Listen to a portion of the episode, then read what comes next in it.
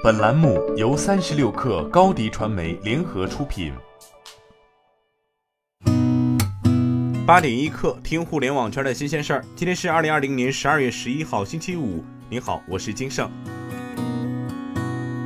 滴滴旗下社区电商诚心优选昨天宣布启动诚心小店战略。诚心优选小店是诚心优选和团长合作的线下自提门店，也是诚心优选精选商品的流通场所。诚心优选公司将对诚心小店的合作团长提供一系列的线上线下服务。在此前的多城市试点运营期间，诚心优选试点小店的销售额平均可增长三倍，部分小店销售额可提升五倍。即日起，凡是自有二十平米以上社区小店且所在小区户数一千户的店主团长，都可以在诚心优选团长端小程序门店合作入口申请，成为诚心优选小店合作团长。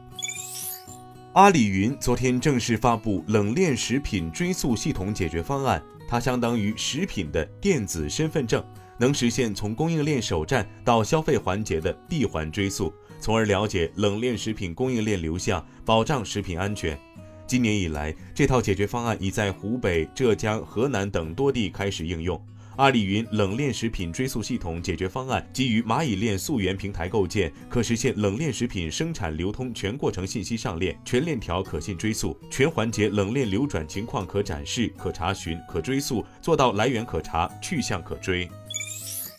昨天有消息称，受此前浑水做空 YY 的影响，百度可能延长收购 YY 的交易时间。这并不意味着百度认可了浑水的报告，而是出于对自身股价的考虑。对此，百度和 YY 方面暂未进行公开回应。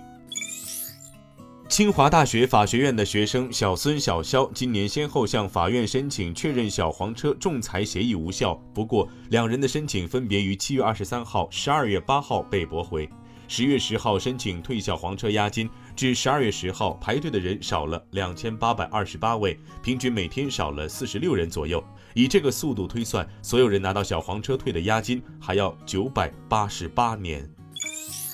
华为运动健康科学实验室正式亮相，并在昨天在西安举办了开放日活动。根据此前华为官方预热的消息，该实验室身价千万，横跨医学、软件工程、算法工程等十几个领域，其研究成果可以为消费者带来美好的运动健康体验。华为消费者业务 CEO 余承东表示，华为腕上穿戴设备的市场份额已经达到全球第一。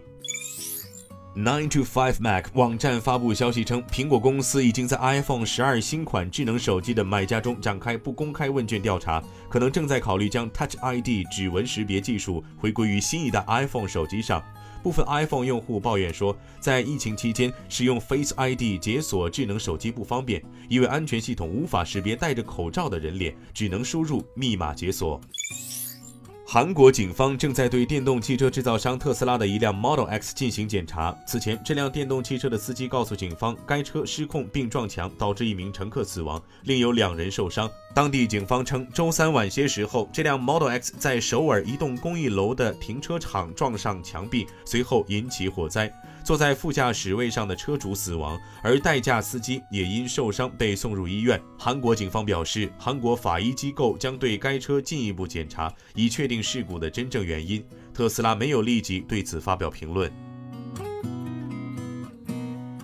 今天咱们就先聊到这儿。编辑崔彦东，我是金盛，八点一刻，咱们下周见。